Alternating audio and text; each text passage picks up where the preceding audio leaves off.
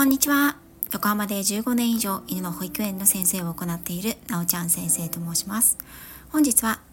旅配信をさせていただきたいと思います。私が中学高校時代の親友と2人で21日間のインド旅行バックパッカーの旅をした時の記録プチセレブバックパッカーインドへ行く B 級グルメとタイヤはお好きこちらの続きを読んでいきたいと思います。前回は5月12日3日目アウランガバードからエローラの遺跡を巡ったところを前半をお話ししました。とても長い一日でしたので前半後半に分けさせていただき今回は後半。エローラ遺跡第16窟この遺跡の中での最大の見どころ。カイラ・サラタ寺院を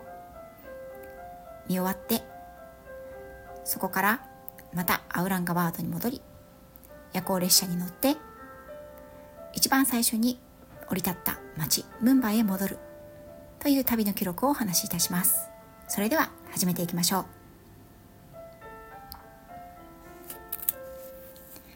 時を超えてなお人々を引きつけてやまない魅力がここにはあった。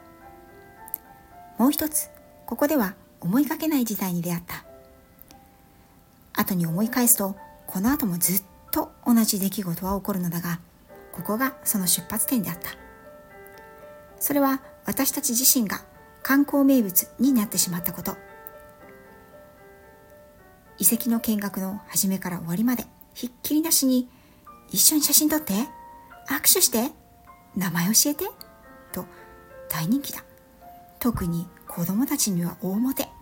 中にはお父さんやお母さんらしき人が子供たちに「ほら横に並んで一緒に写真撮ってもらいなさい」と子供をけしかけたり「ちょっとそっちに立ってもらえますか?」とアングルを指定されたり「ちょっとこの子抱っこして」と赤ちゃんを抱かされたりその向かいで親族老頭であやしているのが面白い。肩組ませてもらっていいですか？と肩を組まれたり一体何？とこの旅の最後まで不思議で不思議で仕方なかったけれどどうやらそれほどに日本人観光客が珍しいみたい？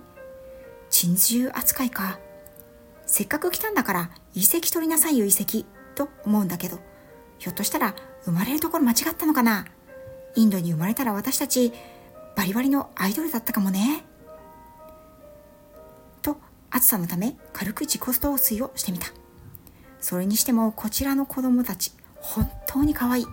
特に女の子は衣装もきらびやかでカラフル。アクセサリーも華やかでみんなみんなお姫様みたいだ。あんまり可愛い子たちは私も断って写真を撮らせてもらった。もちろんこういうところに観光に来るようなインド人は中流階級以上なので金よこせなんてことは絶対言わない。だからこそこんな薄汚い汗だくの外国人と一緒に写真に収まって何が嬉しいんだと思うんだが永遠の謎である。やっぱり彼らには私たちがトップアイドルインジャパンに見えるんだろうか。しつこい。写真撮らせてもらえますか？という問いにもちろんどうぞと笑顔で答えていた私たちだがそれでも最後の方はさすがにうんざりした。静かに干渉できないのである。芸能人の苦労が少し分かった気がした。かも。結局第16靴だけで2時間ほどいただろうか。それはますます上がってくる気温に対応できない私たちの体が悲鳴を上げ始めていたため休憩の意味合いを含んでいたから。十分に回廊や寺院の風通しの良い日陰の中で休んではみたものの2人ともに強烈な眠気と頭痛に襲われていた。この頭痛薬を飲んでも一向に治る気配はなくむしろ時間とともにひどくなっていく。体はますますほてりだるくなっていく。これはもしかしたら熱中症かもしれない。水は2リットル以上飲んでるのにな。親友持参の気温計によるとこの時の時点で気温41度。第16窟カイラーサラータから出て17石窟以降を見るだけの体力は私たちには残されていなかった。結局15時頃乗り合いタクシーに乗ってエローラ遺跡を後にする。第17窟以降はジャイナ教の素晴らしい壁画が見ものだとガイドブックに載っていたけれどさすがに頭痛が吐き気まで催してしまっては限界だ。バスと同じ値段でアウランガバードの町まで戻ってくれるというタクシーのうんちゃんの言葉を信じて乗り込んだジープ。これはすごかった。もうこれ以上人は乗らないよというほどみちみちで客を捕まえては乗り込んでガタガタの山道を走る。暑いし揺れるしきついし窓も全開なので埃っぽい。けれど窓からは地元の人々の生活やデカン高原の高地を見渡すことができて興味深かった。タクシーを降りマンゴーを2つ買って再びオートリクシャーに乗って駅に戻った。荷物も取りに行かずアッパーウェイティングルームお約束に引き返し石の床の上に倒れ込む。貴重品カバンだけをしっかりと抱きかかえて石の床の上で1時間くらい熟睡。目が覚めると17時30分になろうというところだった。さっきまでの吐き気を戻すような頭痛はすっかり消えている。クロークルームに戻りバックパックを取りに行く。待合室のシャワーを交代で浴びてさっぱり。流れる水の汚いこと。一日で埃まみれだ。そのまま再び石の床の上でゴロゴロ横になったりベンチに洗濯物を干したり日記を書いている私たちをアッパークラスのインド人たちはこれまたインド人びっくりの表情で見つめていた。もうネズミが走ろうがゴキブリがうろつこうが私はびくともしなくなっていた。ああどんどん嫁のもらい手がなくなっていくな。19時30分頃までゆっくりしながらレストランを探しに出かけた。駅の周りは案外賑わっていて屋台や食堂がびっしりと並んでいる。休憩して元気と食欲の回復した私たちは店々を冷やかしつつネオンのド派手な一軒のレストランに入った。ここは本場のタンドリーチキンを食べなくてはと思っていたのに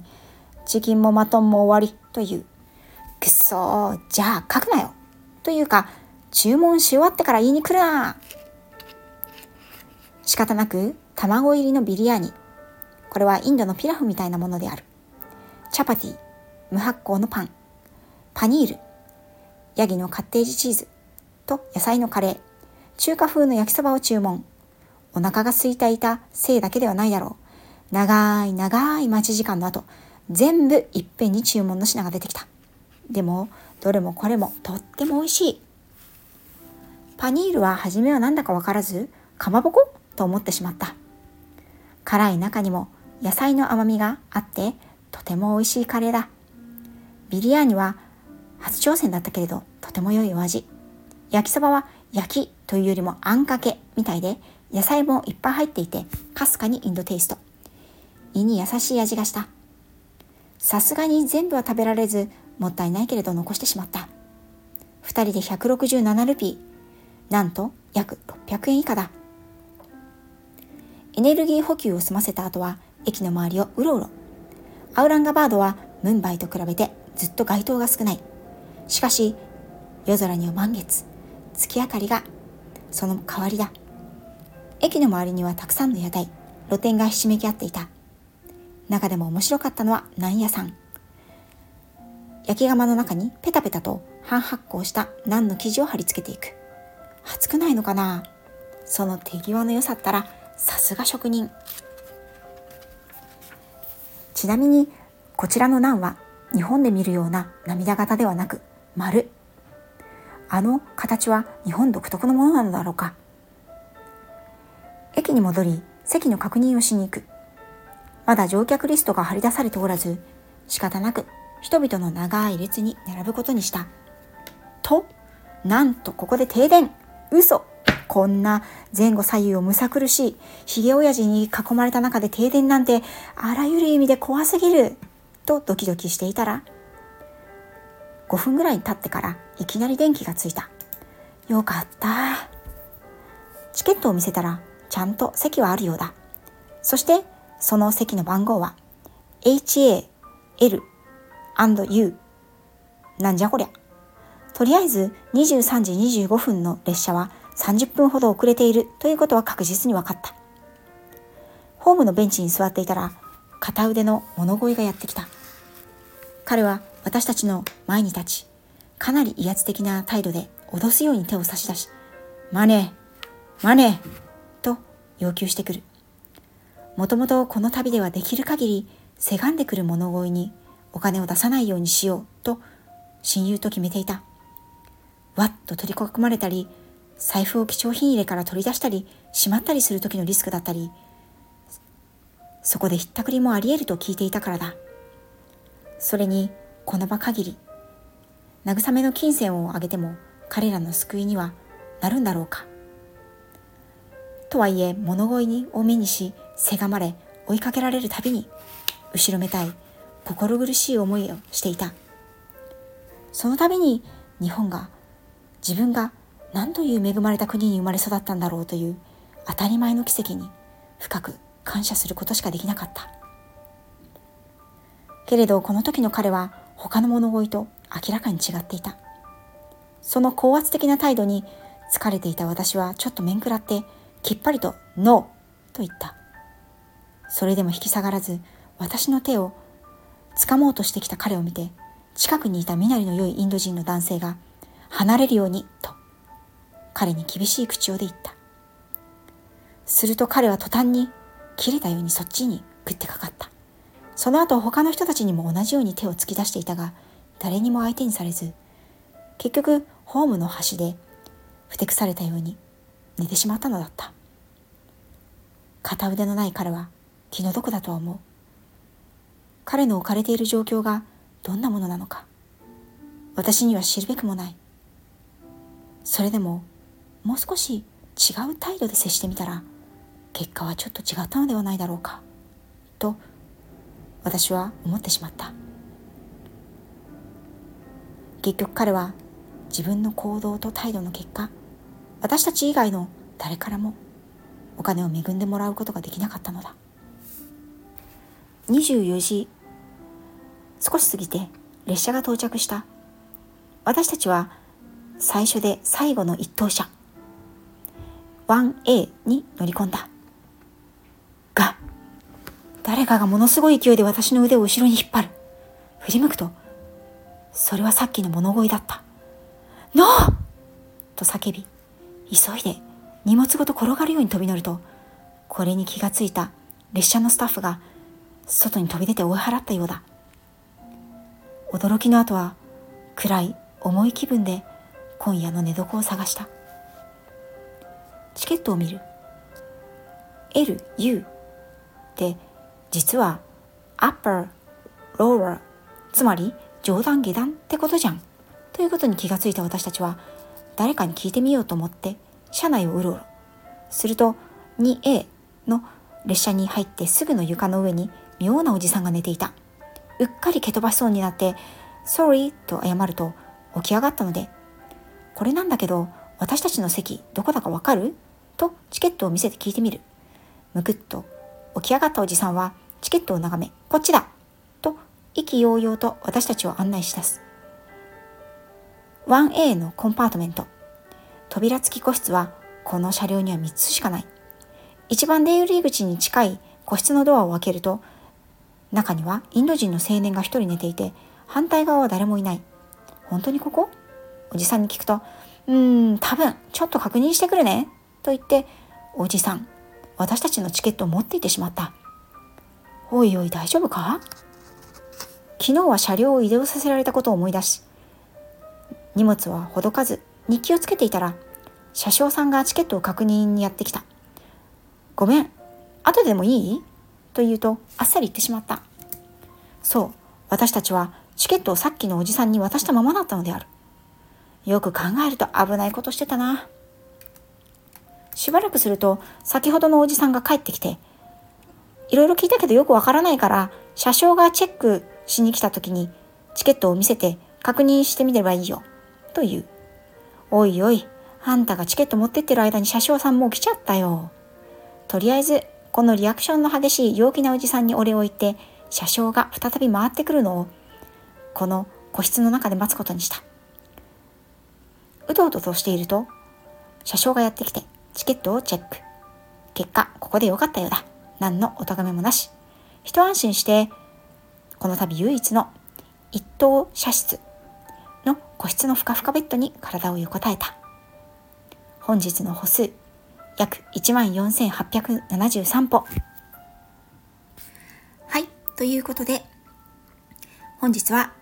3日目、旅の3日目、5月12日の3日目ですね。アウランガバードからエローラ、セクツ寺院、そして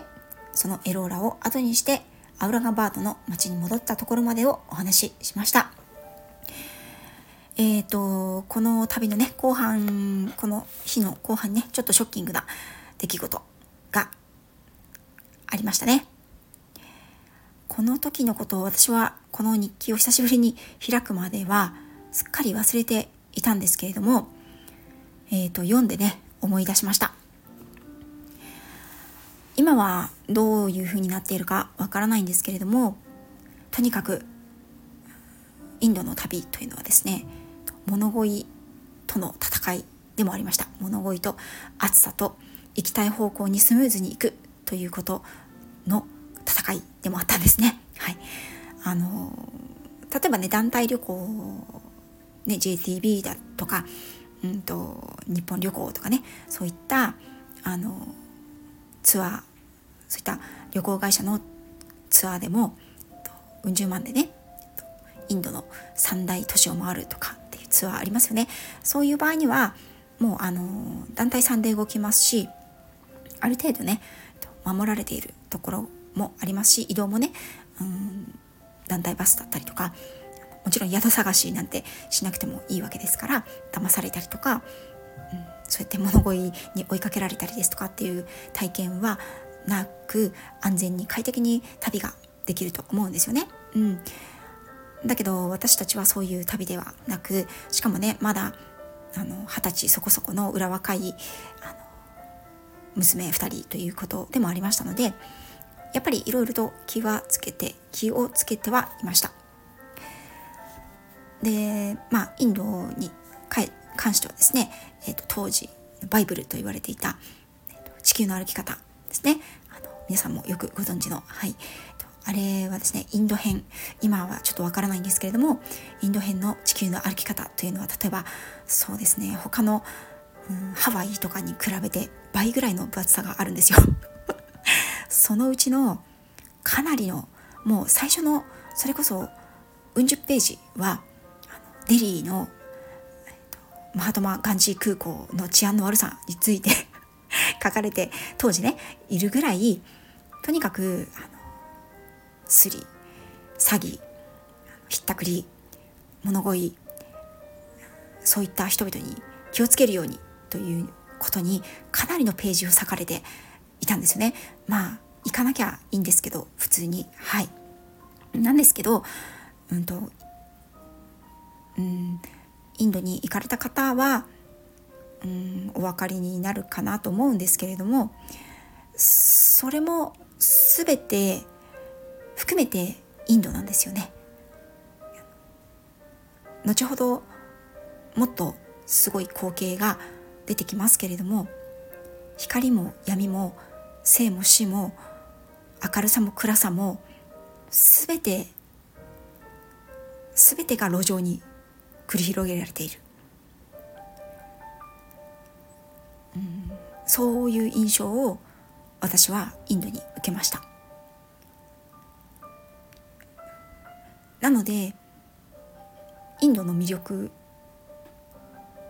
は好き行った人はね好きになる人と嫌いになる人が分かれるというふうに言われる国でもありますけれどもこの、うん、陰と陽というんですかね。その全てをひっくるめてそれが魅力だと感じられないとインドはもう二度と行きたくないという国になるんじゃないかなと思います。ただし私がねあの旅をしたのはかなり昔のことですので今はまたかなり状況がね変わっていると思います。それでもこの20代前半の時期にインドの旅行を友達と2人したことは私の人生において非常に大きな影響を与えました。日本に生まれて日本で生きていくことができる。それだけで私はとてもとても恵まれている人間なんだということをここまで強く感じさせてくれる国というのは私が行った国の中では他にはなかったなと感じます。最初はねこうやって物乞いの人に高圧的にお金を要求されたりその後、うん、電車に乗ろうとしたところを手をつかまれて引きずり下ろされそうになったりっていうことにすごいショックを受けて怖いと思った私ですけれどもままあこの後ずうずうしく強く